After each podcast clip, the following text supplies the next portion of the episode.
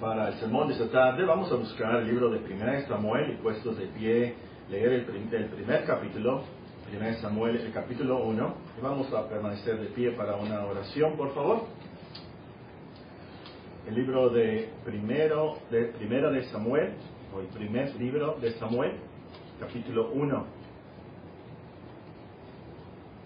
Dice la escritura. Hubo un varón de Ramataim, de Sofim, del monte de Efraín, que se llamaba Elcana, hijo de Jeroam, hijo de Liu, hijo de Tohu, hijo de Sur, Efrateo. Y tenía él dos mujeres. El nombre de una era Ana, y de la otra Penina. Y Penina tenía dos hijos, mas Ana no los tenía. Y todos los años aquel varón subía de su ciudad para adorar y para ofrecer sacrificios a Jehová de los ejércitos en Silo, donde estaban los hijos de Eli, Ofni y Fines, sacerdotes de Jehová. Y cuando llegaba el día en que Cana ofrecía sacrificio, daba a Penina su mujer, a todos sus hijos y a todas sus hijas, a cada uno su parte. Pero a Ana daba una parte escogida, porque amaba a Ana, aunque Jehová no le había concedido tener hijos. Y su rival la irritaba, enojándola y entristeciéndola, porque Jehová no le había concedido tener hijos. Así hacía cada año. Cuando subía a la casa de Jehová, la irritaba así, por lo cual Ana lloraba y no comía. Y el Cana su marido le dijo, Ana, ¿por qué lloras? ¿Por qué no comes? ¿Y por qué está afligido tu corazón? ¿No te soy yo mejor que diez hijos? Y se levantó Ana después que hubo comido y bebido en Silo, mientras el sacerdote Elí estaba sentado en una silla junto a un pilar del templo de Jehová. Ella con amargura de alma oró a Jehová y lloró abundantemente. E hizo voto diciendo, Jehová de los ejércitos, si te dignares mirar a la aflicción de tu sierva, y te acordares de mí, y no te olvidares de tu sierva, sino que dirías a tu, a tu sierva un hijo varón, yo le dedicaré a Jehová todos los días de su vida, y no pasará navaja sobre su cabeza. Mientras ella oraba largamente delante de Jehová, Elí estaba observando la boca de ella. Pero Ana hablaba en su corazón y solamente se movían sus labios y su voz no se oía. Y Elí la tuvo por ebria. Entonces le dijo Elí, ¿hasta cuándo estarás ebria? Digiere tu vino. Y Ana le respondió diciendo, No, Señor mío, yo soy una mujer atribulada de espíritu. No he bebido vino ni sidra, sino que he derramado mi alma delante de Jehová. No tengas a tu sierva por una mujer impía, porque por la magnitud de mis congojas y de mi aflicción he hablado hasta ahora.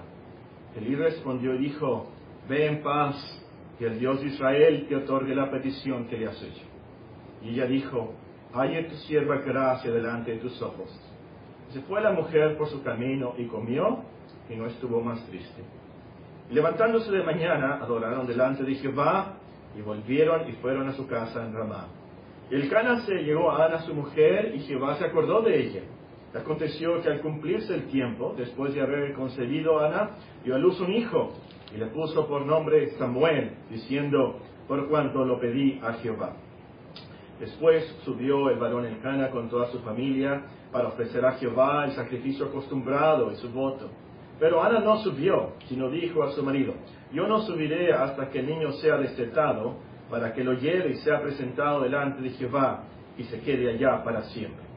Y el Cana su marido le respondió, haz lo que bien te parezca, quédate hasta que te lo destetes, solamente que cumplas Jehová su palabra. Solamente que cumpla Jehová su palabra. Y se quedó la mujer y crió a su hijo hasta que lo desetó.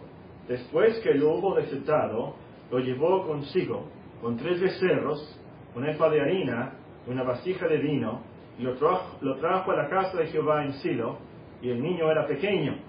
Y matando el becerro, trajeron el niño a él. Y ella dijo, oh Señor mío, vive tu alma, Señor mío, yo soy aquella mujer que estuvo aquí junto, junto a ti orando a Jehová. Por este niño oraba. Y Jehová me lo dio lo que pedí. Yo pues lo dedico también a Jehová. Todos los días que viva será de Jehová. Y adoró allí a Jehová. Dios bendiga esta lectura de las Escrituras. Vamos a orar del Salmo 119, comenzando en el versículo 89.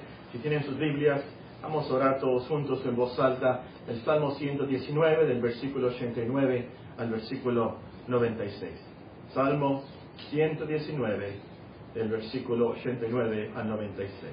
Digamos al final, en nombre de Cristo Jesús. Amén. Para siempre, oh Jehová, permanece tu palabra en los cielos.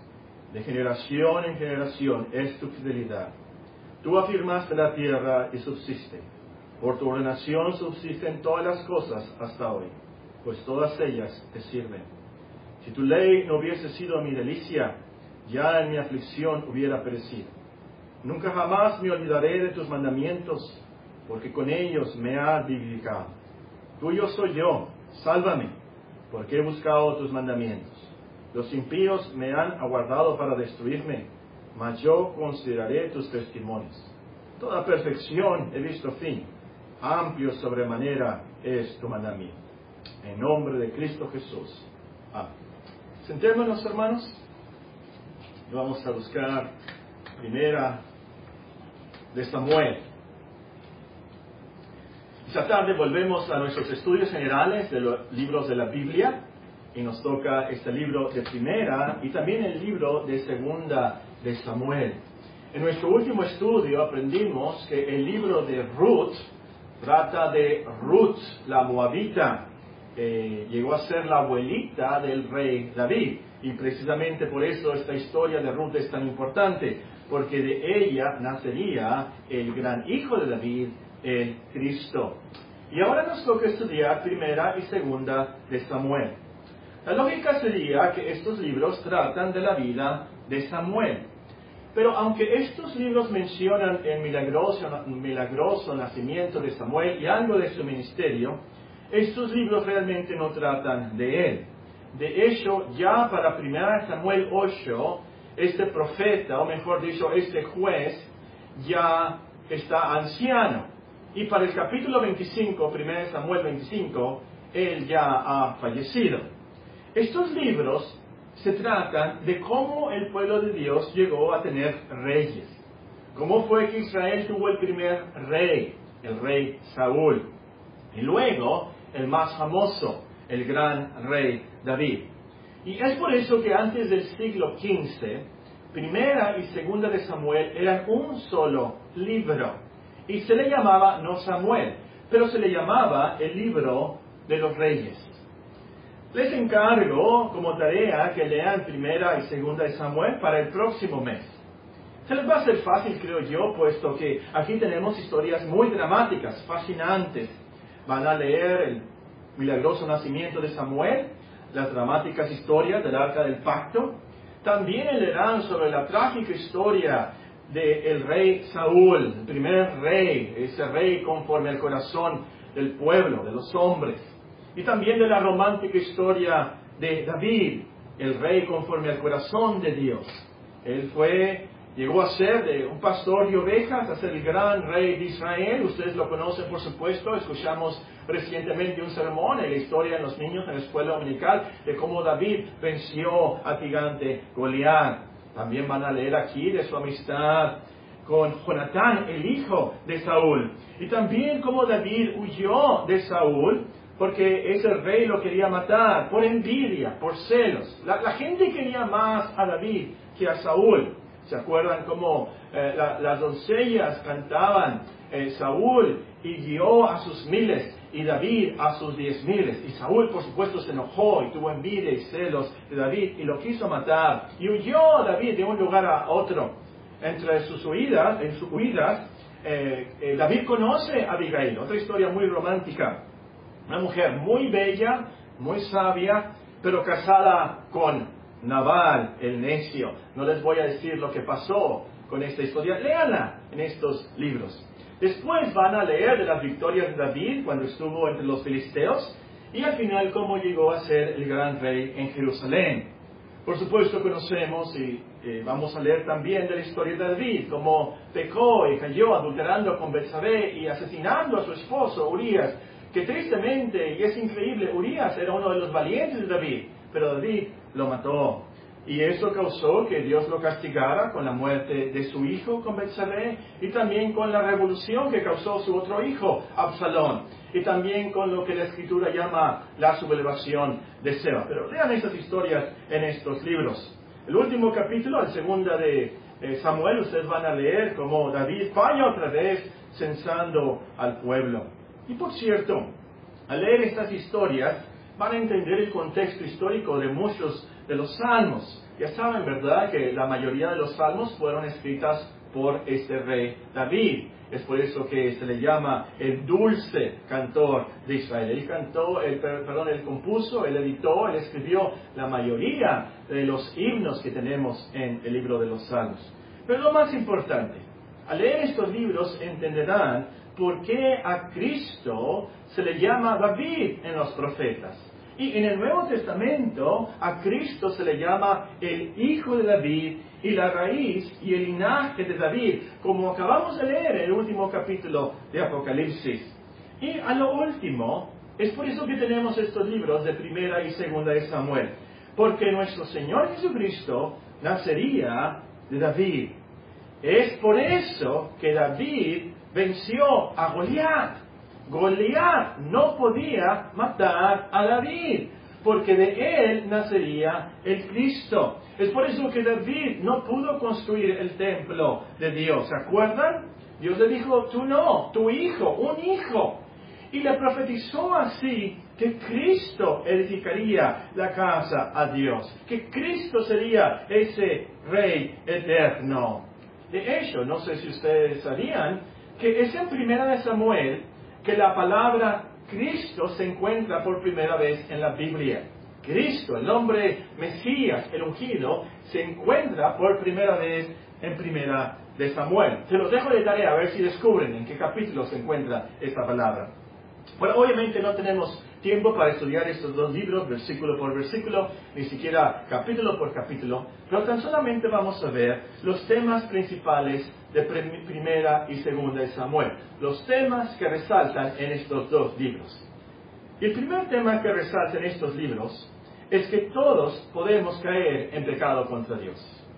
Todos los hombres podemos caer en pecado contra Dios. también pudieran escribir, todos los hombres pecamos contra Dios, punto.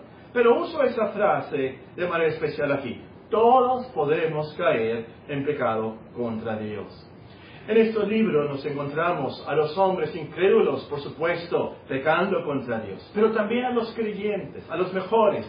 Por ejemplo, nos cuenta al principio cómo el sacerdote, el gran sumo sacerdote Eli, el mentor de Samuel, falló.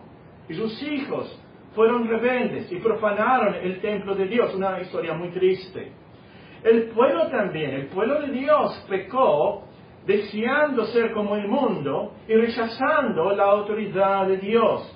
No quisieron una teocracia, no quisieron ser gobernados por Dios, no quisieron que Dios fuera su rey. Ellos dijeron, queremos un rey como las demás naciones del mundo. Ahora sería que ellos no quisieran una teocracia, quisieran una democracia como las demás naciones. Saúl, el primer rey, también pecó desobedeciendo a Dios cuando fue a la guerra contra los amalecitas, ¿se acuerdan? Eh, él permitió que el pueblo trajera eh, lo mejor del ganado de esa guerra. Dios había dicho, destruyan a todos, todo, todo, todo. Si no saben por qué, lean la historia. Pero el pueblo no destruyó al rey amalecita y no destruyó parte del ganado, lo mejor del ganado. Después Saúl trató de asesinar a David y de hecho trató de asesinar a su propio hijo, Jonatán. Además, uno de los peores pecados que pudiera haber cometido un judío en ese tiempo, y ahora también por supuesto, Saúl fue una bruja, una bruja espiritista para que trajera a Samuel de entre los muertos. Ustedes pueden leer esa increíble historia. David, el gran rey David, el hombre que nos dice la escritura, el hombre conforme al corazón de Dios, pecó, adulterando con Betsabé, matando a su esposo Urias. El tiempo me faltaría para contar los pecados de Amón, otro de los hijos de David, de Absalón, por supuesto, o de los filisteos y los otros enemigos en ese tiempo. Con razón leemos que en la dedicación del templo Salomón dijo, no hay hombre que no peque. Y el mismo David escribe en uno de los salmos, todos se les dieron, no hay quien haga lo bueno, no hay ni siquiera uno. Entonces, hermanos, hermanas, jóvenes, niños, estemos alerta. No sea que nosotros también pequemos contra Dios. Como nos alerta el apóstol, así que el que piense estar firme, mire que no caiga.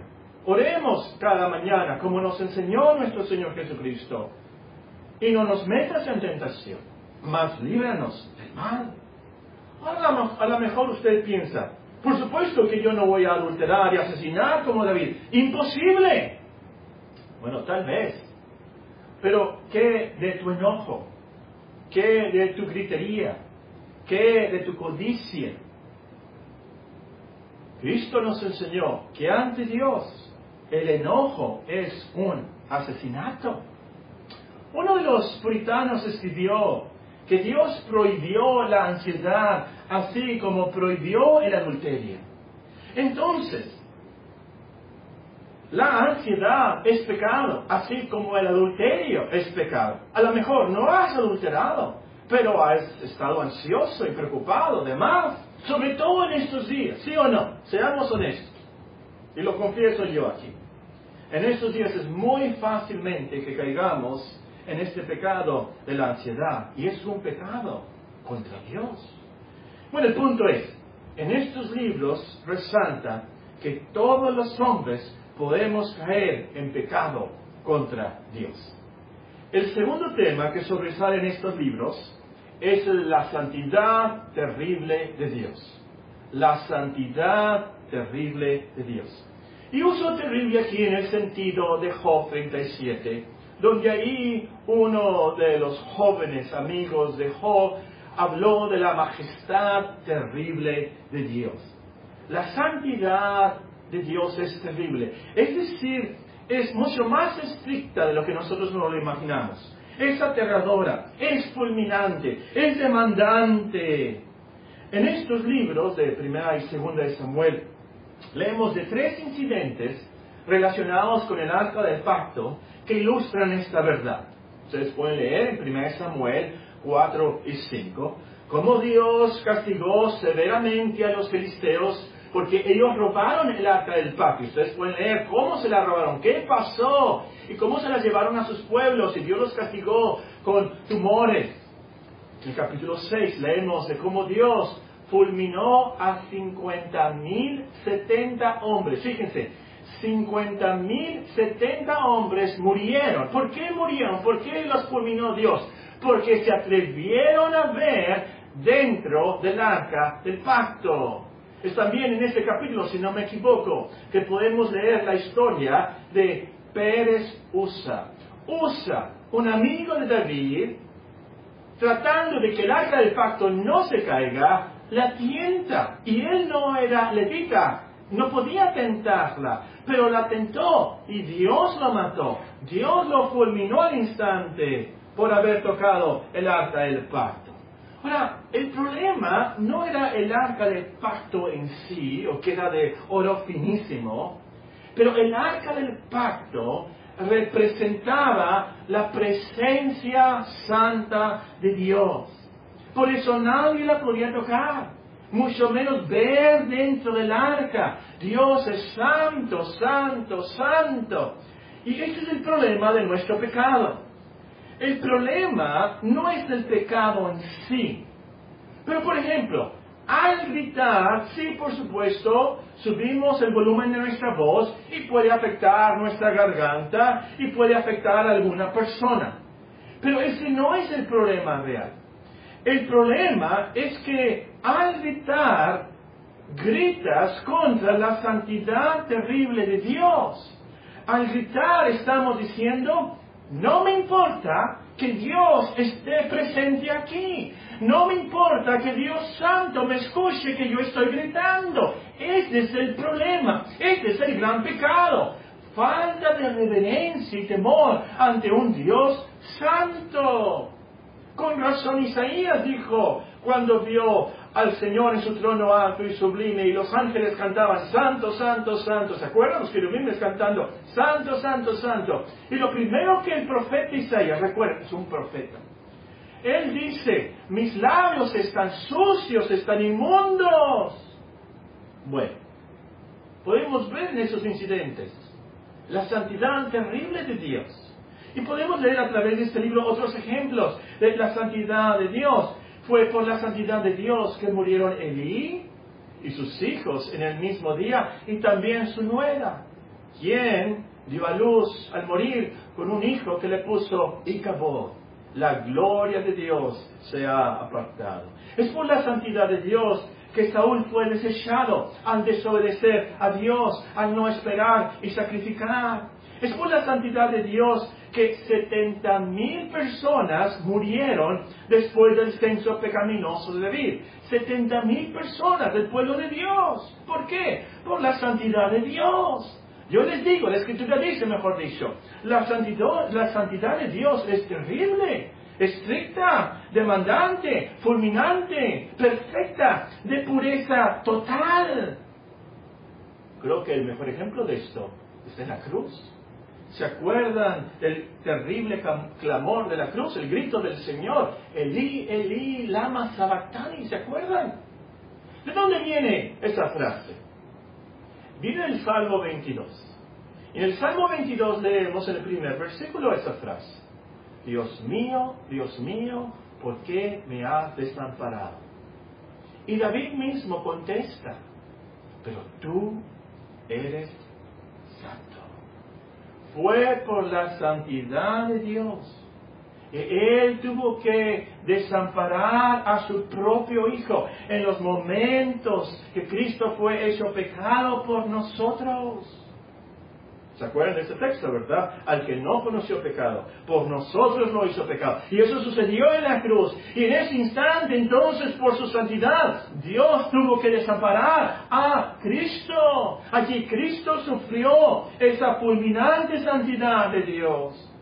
Entonces, hermana, hermano, joven, niño, no pequemos contra la santidad terrible de Dios. Dios mediante vamos a estudiar más este tema en los siguientes versículos en 1 Pedro capítulo 1 que estamos estudiando. Nos dice ahí el apóstol, como aquel que os llamó es santo, sed también vosotros santos en toda vuestra manera de vivir, porque escrito está, sed santos porque yo soy santo.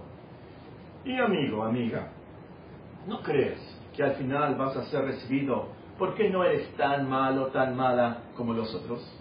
Porque nunca te has emborrachado, porque nunca te has drogado, porque nunca has robado, ni, te pasan los saltos ni en amarillo, y te lavas los dientes tres veces al día.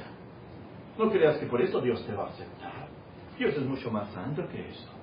Escucha muy bien, por favor.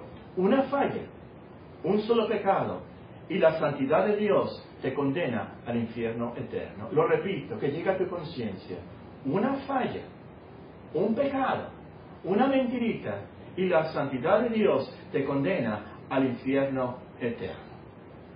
Pero lo que quiero que recuerden aquí es que esas historias de primera y segunda de Samuel están registradas para que sí veamos que todos pecamos y pecamos contra la gran santidad de Dios, pero sobre todo que aprendamos de nuestra gran necesidad de un Salvador, que necesitamos al gran Hijo de David.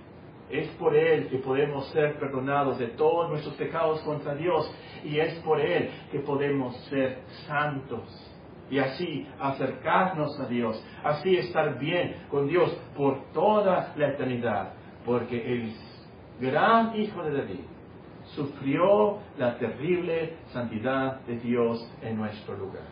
Muy bien, entonces, estos libros resaltan que todos los hombres pecan todos los hombres podemos caer en pecado, y grave. Y también resaltan la santidad terrible de Dios. El penúltimo tema que resaltan estos libros es el de la soberanía absoluta de Dios. La soberanía absoluta de Dios. Los soberanos de este mundo, los reyes de este mundo, no tienen soberanía real, eficaz, total. Pero Dios sí. Dios gobierna Dios es el rey, Dios controla, Dios gobierna absolutamente todo. Todos los seres, todas las cosas, en todas las dimensiones, obedecen a Dios. Aunque sean malos, aunque sean demonios, aunque sean cosas malas, Todas las cosas obedecen a Dios y suceden porque Dios es soberano.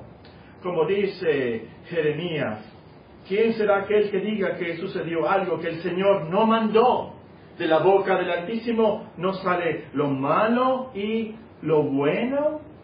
En otras palabras, todo está bajo la voluntad de Dios. No bajo la voluntad del diablo, no bajo la voluntad de la muerte y no bajo la voluntad de los hombres. Todo sucede por Dios. Él hace lo que Él quiere en el cielo, en la tierra y en todo el universo.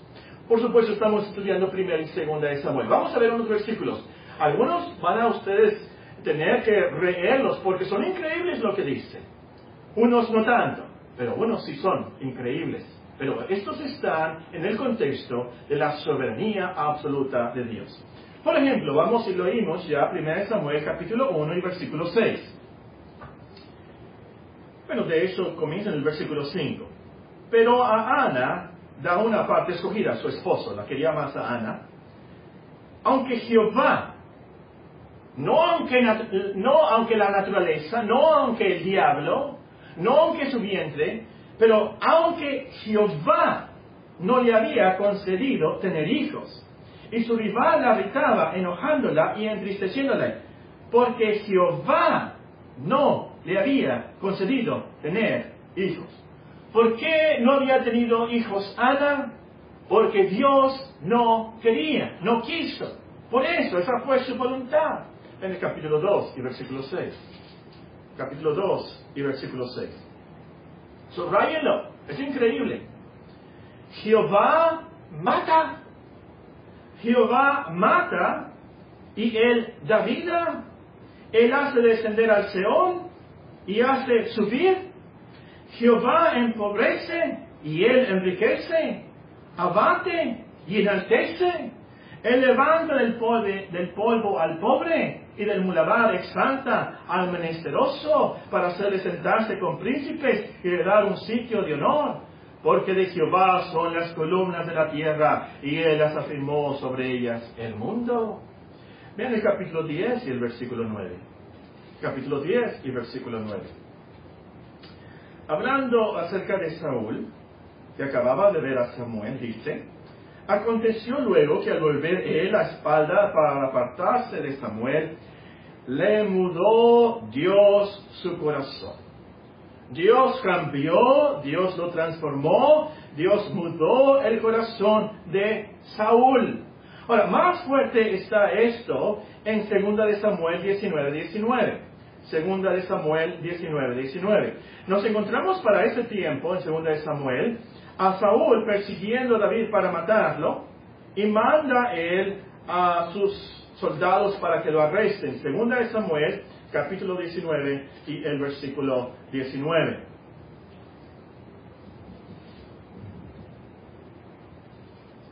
Vamos a ver, primero me pasé, segunda de Samuel 17, 14. Primera de Samuel 17, 14. Primera de Samuel 17, 14. Entonces Absalón y todos los Israel dijeron, el consejo de Usaí Aquita es mejor que el consejo de Aitofel, porque Jehová había ordenado que el acertado consejo de Aitofel se frustrara para que Jehová hiciese venir el mal sobre Absalón. Porque Jehová había ordenado que el acertado consejo de Aitofel se frustrara, para que Jehová hiciese venir el mal sobre Absalón. Dios tenía su propósito, Dios tenía eh, el plan para la revolución de Absalón, pero también Dios sabía lo que iba a pasar en el caso de Absalón y lo cómo iban a aconsejarle sus criados. Y es por eso, y nos dice la escritura, Dios cambió ese consejo. Dios lo hizo. No un hombre, no el diablo, pero Dios mismo. Ahora sí, vamos a volver al libro de Primera de Samuel y el capítulo 19. Primera de Samuel 19, 19. Nos dice la escritura, fue dado aviso a Saúl diciendo, he aquí que David está en Ayot, en Rama Entonces Saúl, acuérdense, está persiguiendo a muerte a David. Entonces Saúl envió mensajeros para que trajeran a David, los cuales vieron una compañía de profetas que profetizaban que a Samuel que estaba allí y los presidía. Y vino el Espíritu de Dios sobre los mensajeros de Saúl y ellos también profetizaron. En vez de arrestarlo, ellos se fueron profetizando. ¿Por qué? Dios, el Espíritu de Dios lo hizo. Y luego el versículo 21. Cuando lo supo Saúl, envió otros mensajeros, acuérdense, para arrestarlo, para mandarlo, los cuales también profetizaron. Saúl volvió a enviar mensajeros por tercera vez. Ellos también profetizaron. Y nos podemos imaginar aquí a Saúl bien enojado. ¿Cómo es posible? ¿Qué está pasando? Y Saúl mismo fue a Ramá, nos dice el versículo 22. Llegando al gran pozo que está en Secú, preguntó diciendo, ¿dónde están Samuel y David? Y uno respondió, he aquí están en Ayot, en Ramá. Y fue a Nayot, en Rama. Y también vino sobre el Espíritu de Dios. Y siguió andando y profetizando hasta que llegó a Nayot, en Rama. El mismo Saúl. ¿Por qué? Dios soberano. Ah, yo creo que el versículo más increíble está en 2 Samuel 24 y el versículo 1. Segunda de Samuel, capítulo 24, y el versículo 1. Nos dice la escritura. Volvió a encenderse la ira de Jehová contra Israel. E incitó a David contra ellos a que dijese, ve, haz un censo de Israel y de Judá. Y dijo el rey a Joab, general del ejército que estaba con él, recorre ahora a todas las tribus de Israel, desde Dan, Dan hasta Berseba, y haz un censo del pueblo para que yo sepa el número de la gente.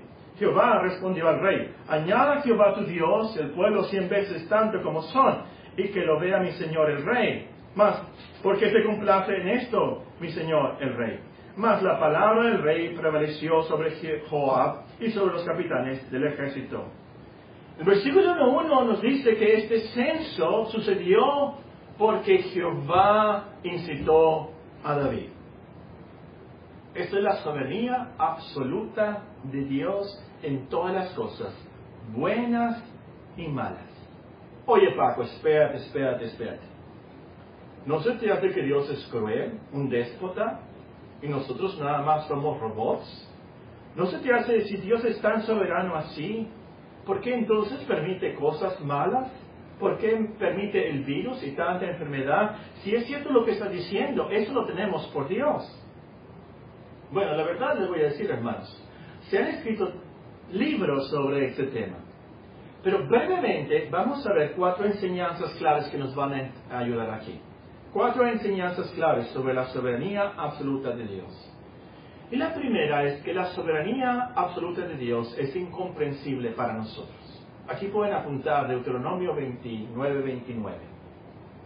Nosotros somos hombres y somos hombres pecadores. Entonces, somos hombres con un entendimiento finito y también con un entendimiento corrupto. No podemos comprender cómo es que Dios gobierna todo y nada suceda, sucede fuera de su voluntad, aún lo malo, aún lo más malo. Pero es verdad y lo sabemos. Piensen, ¿qué es lo más malo que ha sucedido en la historia? ¿Cuál es el crimen de crímenes? La tragedia de tragedias, la tristeza de tristezas, los dolores más increíbles en el universo entero. La cruz, Cristo. Y Hechos 2.23 claramente nos dice por qué sucedió la cruz. Hechos 2.23. A este, a Cristo, entregado por el determinado consejo y anticipado conocimiento de Dios, prendisteis y matasteis por manos inicuos, crucificándole ¿Por qué murió Cristo en la cruz? ¿Por qué el crimen de crímenes, el dolor de dolores, la angustia de angustia, lo más terrible que ha sucedido? ¿Por qué? ¿Por qué? Por el determinado consejo y anticipado conocimiento de Dios. En otras palabras, por su soberanía absoluta. Por eso. Es incomprensible para nosotros, pero es cierto. Segunda enseñanza. La soberanía de Dios no nos quita nuestra voluntad o nuestra responsabilidad ante Dios. La soberanía de Dios no nos quita nuestra voluntad ni nuestra responsabilidad ante Dios. Aunque guiados y controlados soberanamente por Dios, nosotros actuamos conforme a nuestra voluntad, conforme a nuestro carácter, conforme a nuestra naturaleza, y somos responsables de nuestras acciones ante el juicio de Dios. Los que crucificaron al Señor lo hicieron voluntariamente. Judas Iscariote, por, su propio carácter, traicionero, ladrón, codicioso, él voluntariamente traicionó al Señor. Los soldados, los judíos, voluntariamente azotaron al Señor y lo crucificaron bajo el consejo determinado de Dios. Ellos serán responsables en el día del juicio por haber crucificado al Rey de Gloria. Entonces, la soberanía de Dios no nos quita nuestra voluntad ni nuestra responsabilidad. Tercera enseñanza. La soberanía de Dios siempre actúa junto con su sabiduría, misericordia y sus demás atributos divinos. La soberanía de Dios siempre actúa, siempre funciona junto con su sabiduría, misericordia y todos sus demás atributos. Es por eso que Dios no es un déspota en el sentido humano de la palabra. Y Dios no es un robot, no es una supercomputadora. Dios nunca guía algo por crueldad. No, por supuesto que no. O nada más como un experimento. No, por supuesto que no. Dios es soberano y a la misma vez es sabio y a la misma vez es bueno. Los que nos conocen saben por qué digo esto. Dios es soberano. Dios es sabio. Dios es bueno. Cuarta enseñanza. La soberanía de Dios es para su gloria. Y creo que aquí está nuestro problema. El problema es que no entendemos cómo las cosas tan terribles y feas pueden suceder para la gloria de Dios. Eso es incomprensible para nuestra mente finita, limitada a nuestro tiempo. Pero también el gran problema de la soberanía de Dios es que es para la gloria de Dios y no para nuestra gloria. Ese es nuestro gran problema. Nosotros queremos que la soberanía de Dios sea para nuestra alegría, nuestra felicidad, nuestra prosperidad y nuestra gloria. Pero no es así, ¿verdad? Ese es el problema real. Dios hizo todo para sí mismo, aún al impío para el día malo. Es lo que dice la Escritura. Entonces, hermanos, hermanas, jóvenes y niños, como cristianos que amamos a Dios sobre todas las cosas, esto nos debe de alegrar su soberanía es para la gloria de nuestro Dios. Y también esto nos debe de calmar, esto nos debe de animar, sabiendo el diablo no es el que controla el universo, sabiendo el destino ciego no es el que controla nuestras vidas. Dios es el que guía, Dios es el que permite, Dios es el que controla todo lo que pasa, todo lo que sucede, y aún ni uno de nuestros cabellos cae, si no es por la voluntad precisa y exacta de Dios. Es lo que dice el Evangelio. Ni un cabello cae de nuestras cabezas, a menos que sea la voluntad. ¿Crees esto tú? Has escuchado, ¿verdad? De los pajaritos. Ni uno cae, a menos que sea la voluntad de nuestro Padre Celestial. ¿Crees eso tú? Entonces, si Dios permite que nos infectemos con el virus, si Dios permite necesidades y problemas graves en este tiempo, si Dios permite que tengas un esposo como Naval, si Dios hace que tengamos hijos rebeldes como Elí, y por cierto también como Samuel, entonces, calmémonos pensando que esto es para que de alguna manera Dios revele su bellísima gloria por toda la eternidad. Y al escuchar de angustias, al sufrir en este mundo, digamos como Elí dijo, al escuchar que Dios iba a matar a sus hijos en el mismo día, ¿qué dijo Elí?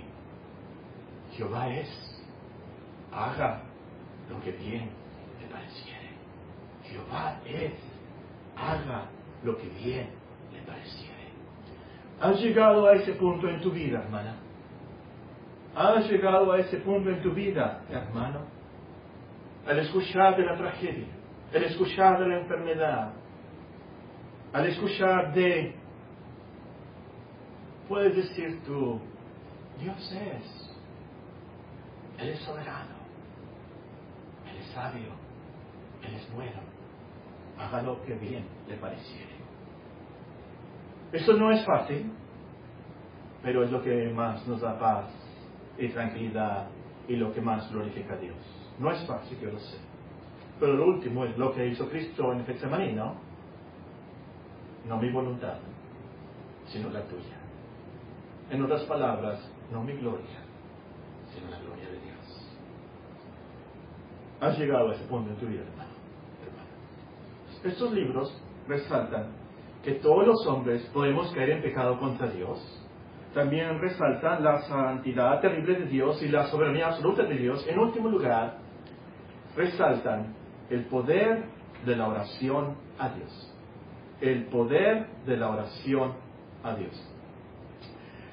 Vamos a leer, por ejemplo, en 1 Timoteo 7.5, primera, perdón, 1 Samuel 7.5, 1 Samuel 7.5.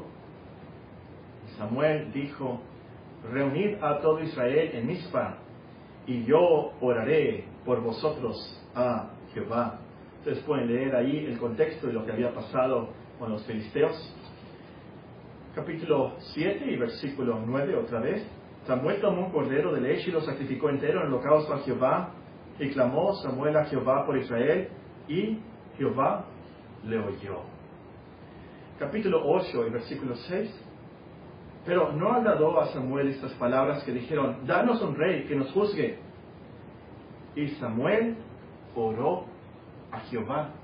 Capítulo 12, versículo 23, versículo que deben de subrayar todos los pastores. 1 Samuel 12 y el versículo 23. Así que lejos sea de mí que peque yo contra Jehová, cesando de rogar por vosotros. Antes os instruiré en el camino bueno y recto. Así que lejos sea de mí que peque yo contra Jehová, cesando de rogar por vosotros. Como leímos en el primer capítulo, Samuel mismo nació porque su madre oró. Y pudiéramos entre paréntesis decir la mejor madre no es la que sabe cocinar mejor. La mejor madre no es la que sabe lavar mejor la ropa blanca. La mejor madre es la que sabe orar por sus hijos. ¿Lo repito? La mejor madre no es la que sabe cocinar mejor para su familia. La mejor madre no es la que sabe lavar mejor la ropa blanca. La mejor madre es la que sabe orar por sus hijos. Por cierto, Samuel mismo llegó a ser un gran hombre de oración. Tanto que Jeremías, el profeta en Jeremías, Dios dice, fíjense, Dios dice, no hay una persona que sepa orar mejor, que sepa interceder mejor que Moisés y que Samuel. Para Dios, los que de verdad sabían orar fueron Moisés y Samuel. Entonces, hermanos, hermanas, jóvenes, niños, Dios se deleita en contestar nuestras oraciones. Hay un poder infinito en la oración, porque es oración a nuestro Dios soberano absoluto. Aprendamos a orar. La cosa más difícil del mundo. Es el culto en el cual se nos hace más difícil también. Porque es el culto en el cual oramos y se nos hace tan difícil orar en público, ¿verdad? Pero lo mejor que podemos hacer como iglesia es orar unánimemente, es orar intercediendo por otros. Especialmente en este tiempo de pandemia, aprendamos a orar. Según Filipenses 4, así se nos quita la ansiedad, orando. ¿Y sí o no? Respóndeme, cristiano. Dios puede hacer que estos días de pandemia se acorten si oramos a Él. ¿Sí o no? A lo último, esto no se trata de cubrebocas, no se trata de distancia social, no se trata de, ¿cómo se llama Susana? Distancia, eso no sé cómo les, a mejor se me olvidé de las palabras, pero la distancia que debemos de medirnos. A lo último, nosotros, en Sonora, aquí en Hermosillo, podemos hacer que se acorten estos días de pandemia si oramos a Dios. ¿Sí o no? ¿Sí o no Dios tiene poder sobre este virus? ¿Sí o no? Tenemos que decir que sí, por supuesto que sí. ¿Debemos orar? Claro que sí. Hermanos, oremos. En el Zoom, en el Zoom, deben estar ahí todas las familias de la iglesia representadas para orar por esta pandemia. A todas las mujeres, a todas las damas, de fuego les pido que este miércoles estén ahí presentes para orar por nuestros hijos. Bueno, el tiempo se nos acaba. Estos son los temas que resaltan en primera y segunda de Samuel. Si alguien les pregunta de qué se trata primera y segunda de Samuel, no vayan a contestar, se trata de Samuel. No, no, no, no. Estos libros tratan sobre los primeros reyes de Israel y cómo fallaron. Como todos los hombres, pecadores, los primeros reyes de Israel fallaron. El gran rey David falló.